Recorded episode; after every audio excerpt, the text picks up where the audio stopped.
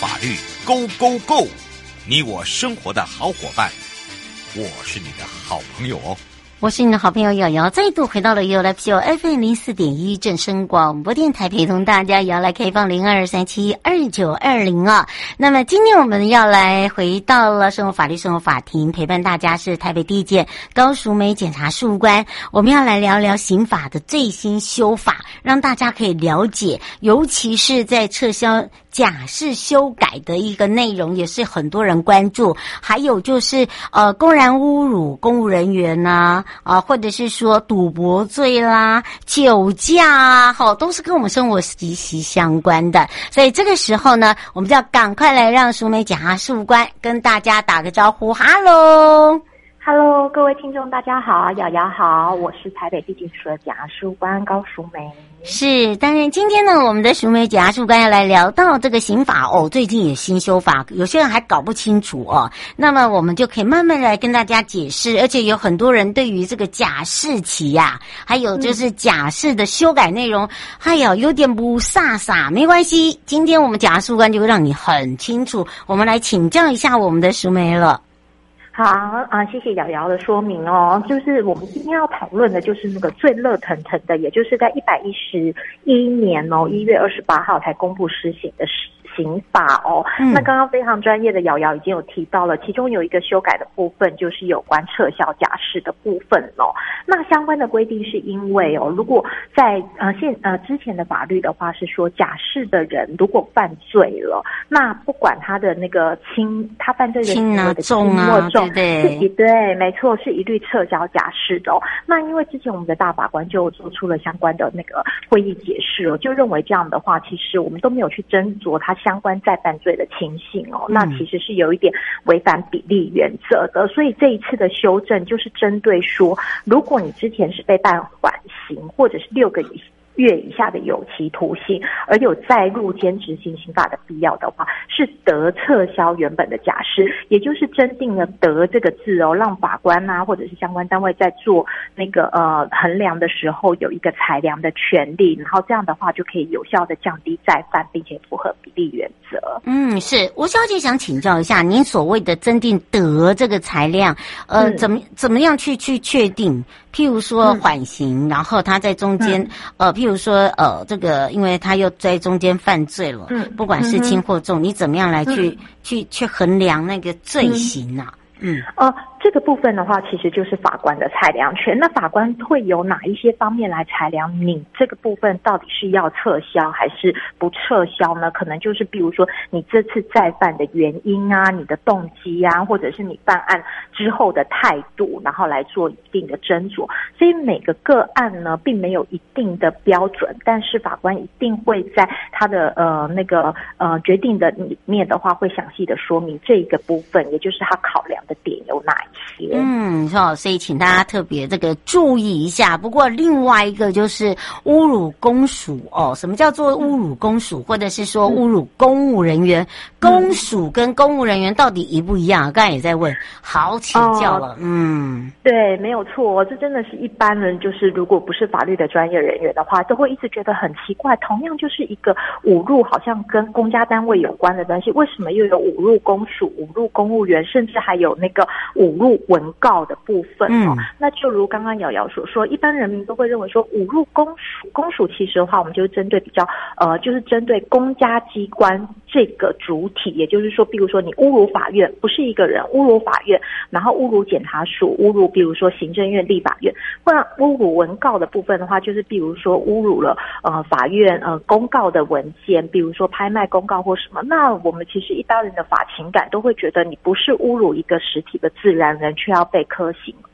所以这次就这个侮辱公署以及侮辱文告的部分的话，我们是把它给删除了。但是针对执法的公务员本身进行侮辱的话，这次的修法反而是提高了他的那个刑责的哦。所以说这样的话，我们是希望可以达到就是维护公务员在执行公务的时候，然后还有确保我们国家公权力正当的行使哦。可是同时也可以兼顾人民的言论自由的保障，所以就呃公署的部分。是删除了，可是公公员的部分我们却是加重了。嗯，是罗先生说，您的意思是说，如果以这个侮辱，呃，比如说啊，他写什么？哦哦，警察局啊，哦，各或者是、嗯、呃侮辱这个呃警察，变得警察局没事，嗯、警察有事，然后只是呃加重罪，是这样吗？对，就是呃，比如说呃，你去警察局做笔录，如果你说大安分局呃全体贪污，那这样的话就是侮辱公署的部分，嗯、这个部分的话我们是予以删除了。但是如果你到呃你是说呃大安分局的呃某某某某员警贪污，那这可能就是侮辱公务员的部分。那这个部分的话，如果您做这部分其实是犯法，而且必须要加重刑罚的。哦，我们那个刑罚加重的多吗？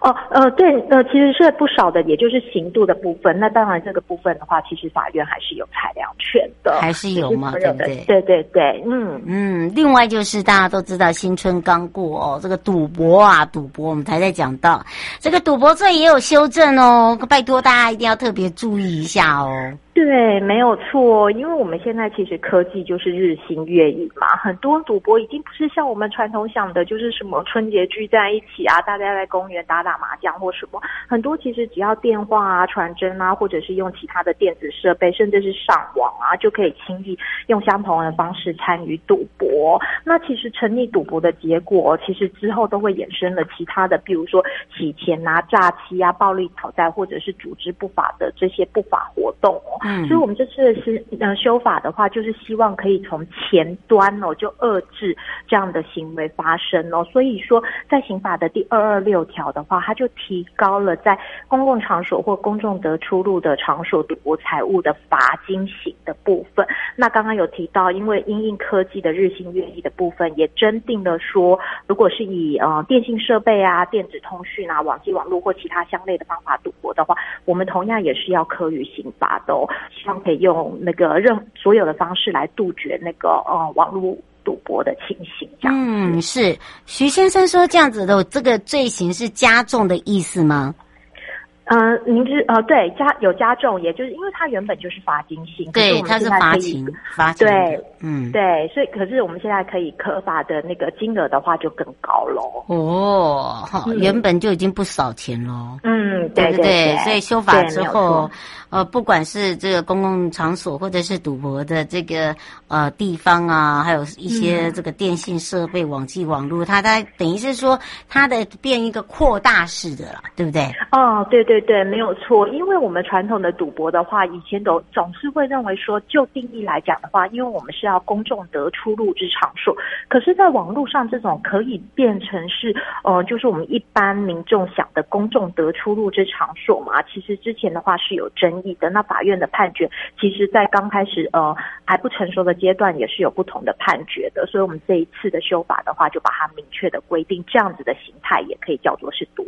嗯，所以呢，请大家特别注意一下。然后再来就是我们大家很关切的哦，尤其是啊，大家听到酒驾，每个人都是恨得牙痒痒啊。可是问题是，有些人就一而再、再而三的就觉得没什么。其实你都不知道，真的发生在你身上的时候，不是叫没什么，是当你后悔都来不及了。常常会讲千金难买早知道哦，所以呢，这个酒驾部分呢，我们也有相关的修正哦。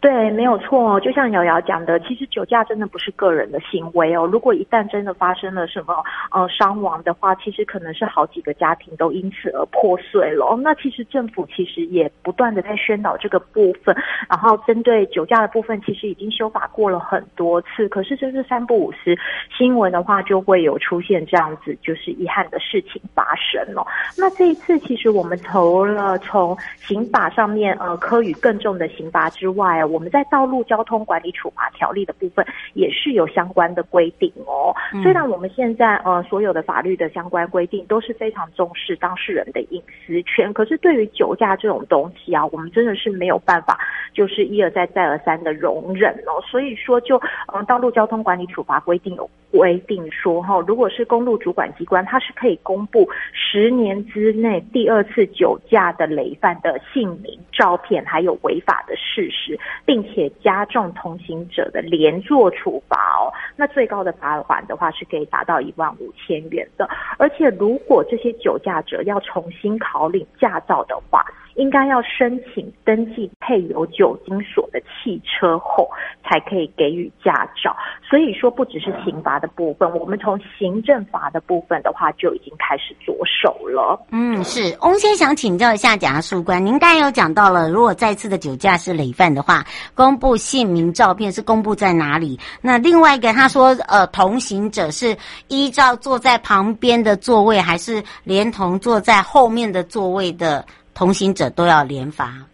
啊，公布的部分的话，其实是会公布在那个呃公路局啊这些相关的，就是各大的那个资讯的网站啊，警察局的相关，就是你们只要有一些可以查询的系统的话，都可以进入去查询。那主要就是呃交通呃单位的相关的那个公告网站都会有这部分的资料哦。那同行者的话，真的不限只有副驾驶座，那其他呃只要在车上的人都有可能会被处罚。可是可能主管机关就可以依照当时的。情况啊，劝阻的情形，大家酒醉的状况，来做一个那个罚款的认定，这样子。嗯，吴小姐说不是一定会罚到后面的人，对不对？对，不见得。可是的话，我们就是有多加了这一个规定，也就是说，其实酒驾不是单纯只是呃驾驶者的责任，所以说其他人的话也应该要有一些规劝的义务。嗯，是刘先生说，您刚才讲到了再一次的酒驾就变成是你要撤销。这个驾照是这样的吗？要多久才能考驾照？啊，对。这没有错，因为我们现在的道路交通管理处罚条例的话，都已经有相关的规定哦。那考照的时间的话，也会依照你的情节来做出不同的裁量哦。那只是说，呃，所以说其他的规定都跟之前的规范是一样的，只是我们这次的话有更严格的是说，你必须要呃申请登记配有酒精锁的汽车，才可以再重，才可以发给驾照。那至于其他的如何重考啊，重考的时间跟之前的规定都是一样是没有更改的哦。嗯，是。那如果说我们这些酒驾肇事者哦，这个导致人家死亡啦，哦重伤啦，呃等等哦，是不是这个价钱上面大家也很计较诶？哦，对，没有错，就是呃，就是除了我刚刚讲的那个行政法之外，在刑法的部分的话，我们其实也是有做相关规定的修正哦。那首先的话，我们是把它区分了两种情形，一种就是它单纯的酒驾，没有驾。肇事，另外一种的话是酒驾而且肇事了。那首先就酒驾，但是没有肇事的刑度的话，我们是从最重可以判两年，增加到了三年。那并科罚金的部分也是从二十万元提高到了三十万元。那如果是更严重的情形，也就是酒驾而且肇事了，那初犯的驾呃酒驾致人于死的话，目前是三年以上十年以下，然后致重伤是一年以上七年以下。可是，在五年内再犯的话是五年以上嘛，然后致重伤是三年以上。但是现在的条文的话，对于那个呃刑度的话，全部都提高了，而且致人于死啊，是得病科罚金两百万元以下哦。嗯，哎，这个很重哦，哈，这个请大家不要开玩笑哦。嗯、黄小姐说，您刚才讲到我，就是说，呃，他是一个累犯哦，然后坐在旁边的最高是罚多少？嗯、还有就是重考的话，一定要这个开有酒精锁的汽车。他说，像这这个汽车是自自己购买还是政府补助？哦，没有这个部分的话，不是政府补助的哦，只是政府的话是会提供这样子的设备让你去进行安装哦。那汽车的话，原本汽车的主体当然，那汽车的所有权当然还是你原本的汽车哦，只是我们必须要配有这样的专专呃的设备，然后并且经过那个行政单位做认可之后，然后才可以再。那个发给驾照的，也就是多了这样的一个行政流程才会核给这样子。嗯、那累犯的部分的话，呃，就是说哦，罚款的部分的话，它呃最高的话，呃连坐的部分是到新台币一万五千元的罚款。那那那这是一个最高的，也就是天花板的金额。那至于说实际上会。真的罚了多少钱的话，那可能就是看行政单位的裁量。哎、欸，这都是真的哦，就请大家还是不要真的以身试法，嗯、因为你不知道那种，呃，导致人家重伤啦，哦，一辈子爬不起来啦。嗯，你知道那个都是毁了两个家庭呢，甚至三个家庭都有哦。对，没有错。而且其实就是就是像刚刚瑶瑶讲的，其实我们真的不能够理解为什么有个有些人就是一而再再而三的做这样的情形哦。那以前都会觉得说，五年之内如果你再犯两次，可能就很可恶了。可是就会发现，会酒驾的人好像就是会一直在酒驾。所以我们这次刑法也有相关的配套，也就是说，如果你再犯的年限啊，原本以前只认为是五年之内再犯的话，你就要加重。可是这一次的话，却是增加到了十年。如果你再犯的话，呃，都可以算是再犯。那再犯的肇事者致死的话，是可以并科罚金到三百万元的。嗯，我觉得这个真的很合理啦，因为你都不了解，有些人真的他只是要那一口气而已，可是问题是他不见得拿得到钱。对，这个也是一个问题。然后再来再来一个，我们今天所讲的，你看从这个假释的部分，一直到公然侮辱，然后包含了赌博、酒驾，其实你看都跟我们生活中息息相关哦。最后呢，呃，检察官是不是也要提醒大家的地方？像真的如果碰到的话，或者是有类似这样的一个情形，是不是有可以地方可以去询问，而且是不要钱的？哦，就是大家一直跟我写不要钱的，好，不要钱的，问一问，好，请教一下我们的检察官，嗯。哦，没有错，就像瑶瑶刚刚讲的，其实啊，就是我们一般的素人的话，对于法律的一些专业经验啊，或者是常识啊，可能跟你自己的法情感落差是非常大的。嗯、那我们的政府的话，一直也有在推广这个部分的，尤其是像现在还有国民法官的制度哦，所以说呃，提供民众就是一些基本的那个法律的咨询是非常必要的、哦。所以像我们地检署啊，或者是地方法院啊，都有一个诉讼辅导科，哦，都是直接找这个科。对对，然后就会有专业的呃人员让你去咨询相关的问题哦。那当然就是像瑶瑶讲的，都是免费的，没钱啦，听清楚哦，诉讼辅导科是的啊、哦，你不要突然又说，哎，我要找检察事务官，我要找检察官。哦，但我们都要开庭，I'm sorry 哦，所以呢，那个门级叫做诉讼辅导课，我们再重复一次哦，不要说我们没有讲错哦，哈，不要又说我们没有告诉你了。不过因为时间关系，非常谢谢我们台北地检高淑梅检察官，我们就下次空中见哦。好，大家再见，谢谢瑶瑶，谢谢各位听众，拜拜，拜拜。各位亲爱的朋友，离开的时候。别忘了您随身携带的物品。台湾台北地方法院检察署关心您。